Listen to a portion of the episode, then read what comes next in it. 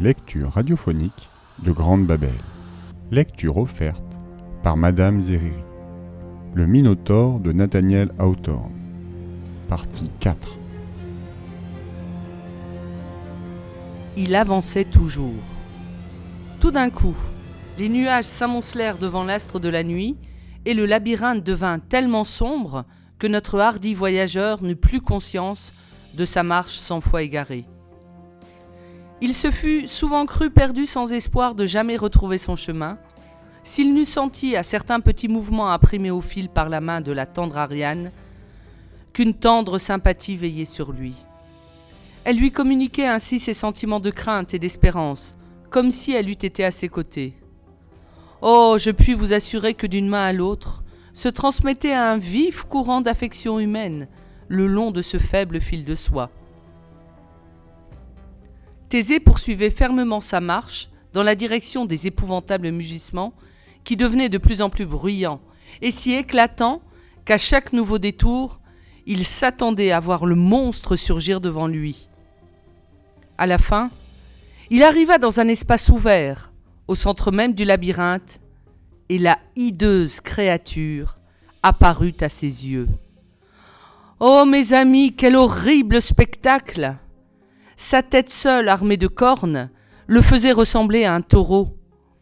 Le reste de son corps rappelait à peu près la structure de cet animal, quoiqu'il marchât, contrairement aux lois de la nature, sur ses jambes de derrière. Si on le considérait d'un autre côté, c'était tout à fait une forme humaine, mais l'ensemble composait un être réellement monstrueux. Cet infâme objet de terreur était là, sans aucune espèce de compagnon, livré à une solitude complète, ne respirant que pour le mal, et incapable, comme vous pouvez le croire, de sentir le moindre attachement.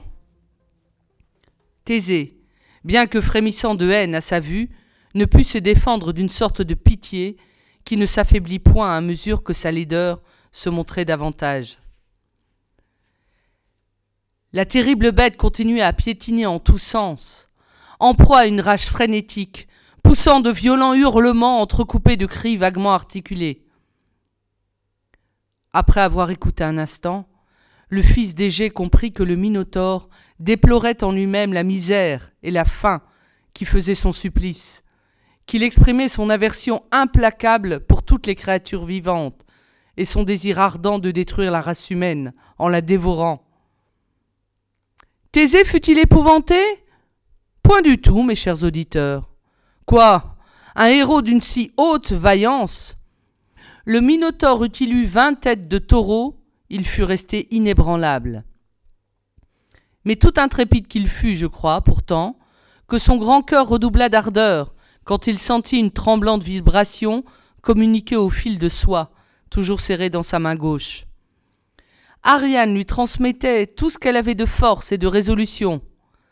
Le courage dont il était doué naturellement, et le peu qu'elle pouvait lui en donner, semblèrent, en se réunissant, doubler la puissance de son âme.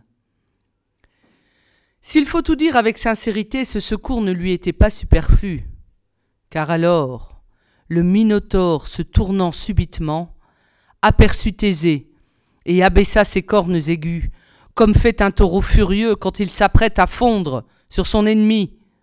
En même temps, il poussa un rugissement formidable, dans lequel il y avait comme des éclats de voix humaine, mais qui se brisaient et restaient inarticulés en passant par la gorge de cette bête furieuse. Thésée crut deviner les intentions du monstre plutôt par ses mouvements que par ses cris, car les cornes du Minotaure étaient plus acérées que son intelligence n'était visible, et plus menaçante encore que sa voix. Mais voici probablement la traduction de ce qu'il voulait dire. Ah, détestable créature humaine, je vais te transpercer de mes cornes, te lancer à cinquante pieds en l'air, et te broyer sous mes dents quand tu retomberas sur le sol. Eh bien, viens donc et essaye, se contenta de répondre son adversaire, car il était trop magnanime pour défier un ennemi avec des paroles insolentes sans plus de mots et de cris de part et d'autre, commença entre Thésée et le Minotaure le combat le plus acharné dont le soleil ou la lune ait jamais été témoin. Je ne sais vraiment pas ce qui serait advenu si le monstre, dans son premier bond, n'eût manqué Thésée de l'épaisseur d'un cheveu et fracassé une de ses cornes contre le mur. À ce choc inattendu, il éclata en beuglements si épouvantables qu'une partie du labyrinthe s'écroula, et que tous les habitants de la crête ce grand bruit pour une tempête d'une violence extraordinaire. Irrité par la douleur, il se mit à galoper autour de l'espace vide, d'une manière si pesante et si maladroite, que bien des années plus tard, Thésée ne pouvait s'empêcher d'en rire, quoiqu'il n'en eût pas envie au moment même. Après cela, les deux ennemis se regardèrent vaillamment face à face et luttèrent corne contre glaive pendant longtemps. À la fin, le Minotaure, s'élançant sur Thésée, effleure son bras gauche et le fait rouler à terre. Pensant qu'il lui a percé le cœur, il exécute une cabriole des plus hardies, et ouvrant ses mâchoires dans toute leur largeur, se prépare à trancher d'un coup de dent la tête de son adversaire abattu. Mais celui-ci se relève soudain en esquivant cette nouvelle attaque. Il brandit son glaive de toute la vigueur de son bras, atteint le taureau à l'encolure et lui fait sauter la tête à plus de quinze pieds de haut, tandis que le tronc à forme humaine retombe à plat sur le terrain. Ainsi se termina ce combat désespéré. Aussitôt la lune reprit son éclat habituel. On eût dit en ce moment que le monde était délivré de tous ses maux, que toutes les méchancetés et les misères auxquelles sont sujets les enfants des hommes avaient disparu pour toujours. Et Thésée, en reprenant haleine et s'appuyant sur son glaive, sentit encore une fois une légère traction du fil de soie. Car il ne faut pas oublier d'ajouter que tout le temps qu'avait duré ce terrible assaut, il n'avait pas cessé d'en tenir l'extrémité de sa main gauche. Pressé d'apprendre à Ariane la nouvelle de son triomphe, il suivit le fil conducteur et se retrouva bientôt à l'entrée du labyrinthe. Tu as vaincu le monstre s'écria la princesse en joignant les mains. Grâce à vous, chère Ariane, je reviens victorieux. Maintenant, il faut promptement avertir tes amis et vous rendre tous à bord de votre navire avant le point du jour. Si l'aurore te trouve dans ces lieux, mon père voudra venger le Minotaure. Pour terminer mon histoire, les pauvres captifs furent réveillés. Ils eurent peine à croire qu'ils n'étaient pas le jouet d'un rêve, en entendant le récit de leur libérateur, qui les pressa de mettre la voile avant le lever du soleil. Ils coururent sur le bord de la mer et sautèrent à l'envie sur le pont du navire, à l'exception du prince Thésée qui, resté en arrière sur la plage, serrait affectueusement la main d'Ariane dans les siennes. Ô vous qui m'êtes si cher, venez, ô venez avec nous. Vous êtes trop généreuse et trop tendre pour que je vous laisse auprès d'un père dont l'âme est aussi impitoyable. Il ne tient pas plus à vous posséder il ne tient pas plus à vous posséder qu'un rocher de granit ne se soucie de conserver la fleur délicate qui pousse dans ses crevasses. Mon père, le roi Égée, ma mère bien-aimée Étra, et tous les pères et toutes les mères d'Athènes, tous leurs fils et toutes leurs filles, vous aimeront et vous honoreront comme une bienfaitrice. Hâtez-vous, suivez-nous, car rien ne calmera le courroux du roi Minos quand il apprendra ce que vous avez fait.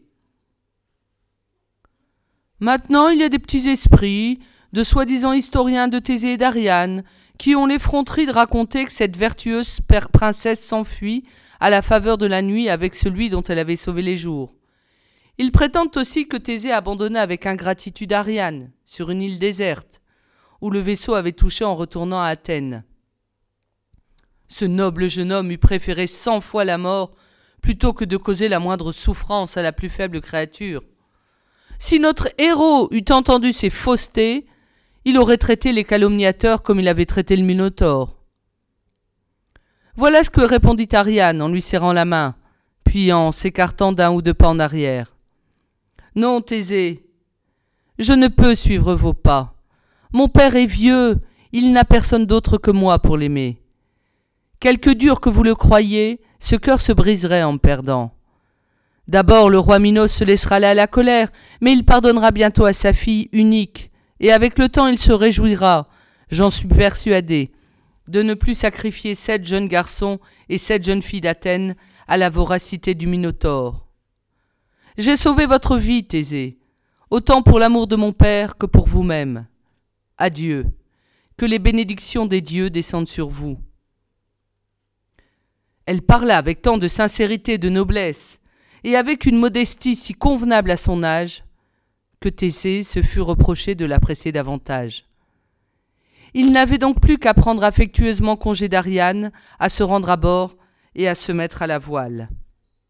Une brise légère et fraîche s'éleva comme il sortait du port, et bientôt la proue du vaisseau fendit l'onde bouillonnante. Talos, l'homme de bronze, sentinelle constante de l'île, accomplissait en ce moment sa garde régulière de la côte. Les fugitifs aperçurent dans le lointain sa surface polie qui reflétait l'éclat de la lune. Cependant, le géant s'avance, comme le ferait une grande machine à ressort, sans pour cela retarder ni précipiter la marche de l'embarcation. Il arrive quand déjà les voyageurs sont hors de portée. Talos, néanmoins, brandit sa massue, en, franchissant à pas immenses et mesurés les pics et les promontoires des falaises.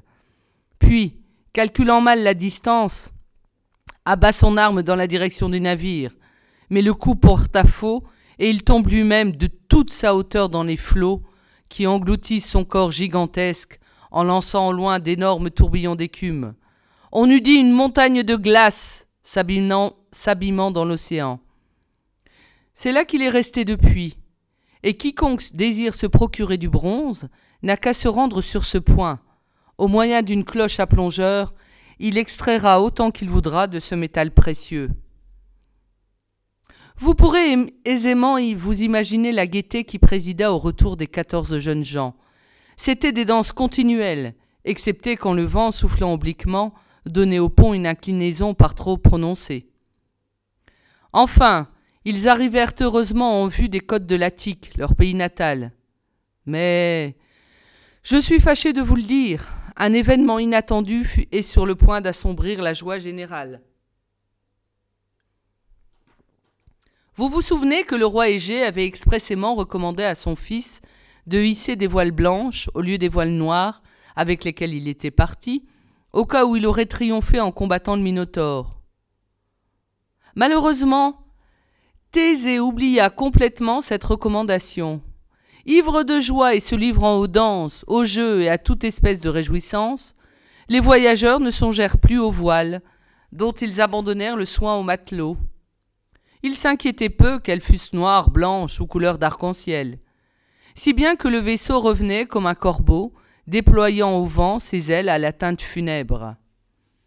Cependant, chaque jour revoyait le pauvre roi Égée, tout infirme qu'il était, se traîner au sommet d'un rocher qui dominait l'horizon, et de là épier le retour de son fils. Il n'eût pas plutôt distingué les voiles noires, qu'il crut son enfant bien-aimé l'héroïque héritier de sa race, dévoré par le Minotaure. Il ne put supporter l'idée de prolonger encore son existence. Après avoir lancé dans la mer sa couronne et son sceptre, objet dès lors devenu futile et méprisable à ses yeux, le vieux monarque se pencha du haut du rocher et disparut dans les flots qui ne cessaient de se briser à sa base. Je ne vous décrirai point le désespoir du prince à la nouvelle de cette catastrophe. En posant le pied à terre, il se trouvait donc, bon gré mal gré, souverain de toute la contrée. De tels changements de fortune suffiraient pour étourdir une intelligence ordinaire. Quant à lui, obéissant à sa destinée, il envoya chercher sa tendre mère, s'inspira de sa sagesse dans les affaires de l'État, devint un monarque accompli, et fut adoré de ses sujets.